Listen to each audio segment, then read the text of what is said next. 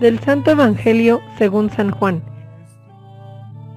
En aquel tiempo Jesús dijo a sus discípulos, Yo soy la verdadera vid, y mi Padre es el viñador. Al sarmiento que no da fruto en mí, Él lo arranca, y al que da fruto lo poda para que dé más fruto. Ustedes ya están purificados por las palabras que les he dicho. Permanezcan en mí y yo en ustedes. Como el sarmiento no puede dar fruto por sí mismo, si no permanece en la vid, así tampoco ustedes si no permanecen en mí. Yo soy la vid, ustedes los sarmientos. El que permanece en mí y yo en él, ese da fruto abundante, porque sin mí nada pueden hacer. Al que no permanece en mí se le echa fuera, como al sarmiento, y se seca. Luego lo recogen, lo arrojan al fuego y arde. Si permanecen en mí y mis palabras permanecen en ustedes, pidan lo que quieran y se les concederá. La gloria de mi Padre consiste en que den mucho fruto y se manifiesten así como discípulos míos.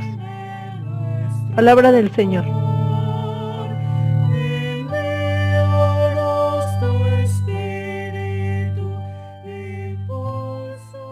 Quinto domingo de Pascua. Quiero comenzar esta reflexión diciendo que a veces uno se puede sentir solo. Y esto es terrible en ocasiones. El no tener a veces con quien compartir las alegrías, las penas, los proyectos, los éxitos o los fracasos. Sentirnos a veces incomprendidos y que no tengamos a alguien que nos eche la mano para seguir adelante. Nos hace sentirnos vacíos, abandonados, desanimados o infecundos. Pero Dios no quiere esto para nosotros. Por eso, habiéndonos creado para vivir por siempre unidos a Él y entre nosotros, cuando vio cómo al pecar nos autocondenamos a la soledad mortal del egoísmo, nos ayudó haciéndose uno de nosotros en Jesús. Inclusive formó la primera comunidad de amigos que compartían el sueño del reino de, de Dios. Jesús nos amó hasta el extremo, hasta dar la vida para sacarnos de la prisión perpetua del pecado, para darnos su espíritu, para unirnos a Él y hacernos hijos suyos y hermanos de todos. De ahí que con Jesús ya nunca estaremos solos. Nuestra unión con Él a partir de nuestro bautismo es permanente tan íntima, profunda y vital, que él mismo dice, yo soy la vid y ustedes los sarmientos. El que permanece en mí y yo en él, ese da fruto abundante. Jesús es la vid, comenta el Papa Francisco, y a través de él, como la savia en el árbol, pasa a los sarmientos el amor mismo de Dios, el Espíritu Santo este amor nos regala una gran familia, la iglesia, cuerpo de Cristo, en la que nadie puede sentirse solo. Así lo experimentó San Pablo, cuando presentado por Bernabé, que no lo abandonó con indiferencia, sino que se interesó por él, fue admitido por los apóstoles a vivir con ellos la alegría de compartir la fe en Jesús y recibió apoyo y protección de parte de los hermanos de la comunidad para comunicar a todos su amor. Ese amor que nos libera de la soledad y que nos hace posible dar fruto. ¿Y de qué fruto estamos hablando?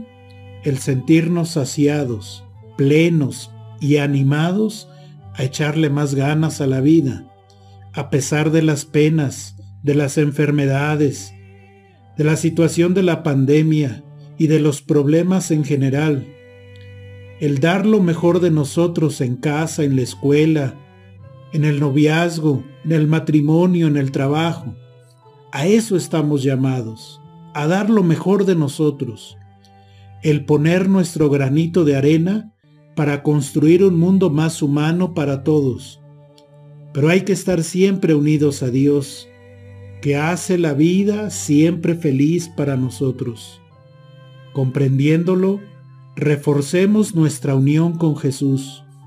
Hagámoslo escuchando y haciendo vida a su palabra, recibiendo sus sacramentos, especialmente la Eucaristía, platicando con Él en la oración.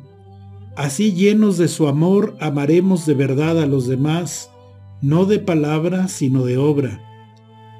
Nos invita a ser comprensivos, a ser justos, a ser pacientes, serviciales, solidarios, perdonando y pidiendo perdón.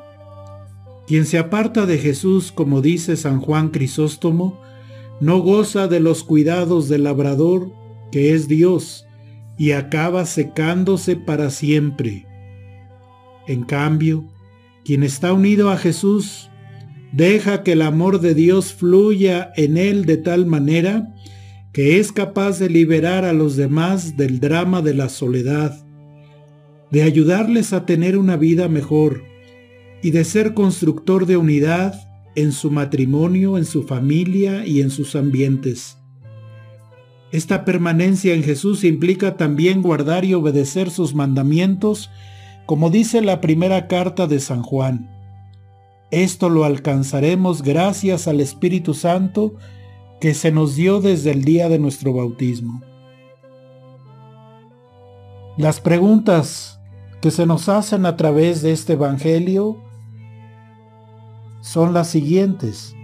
¿Estamos realmente unidos a Jesús?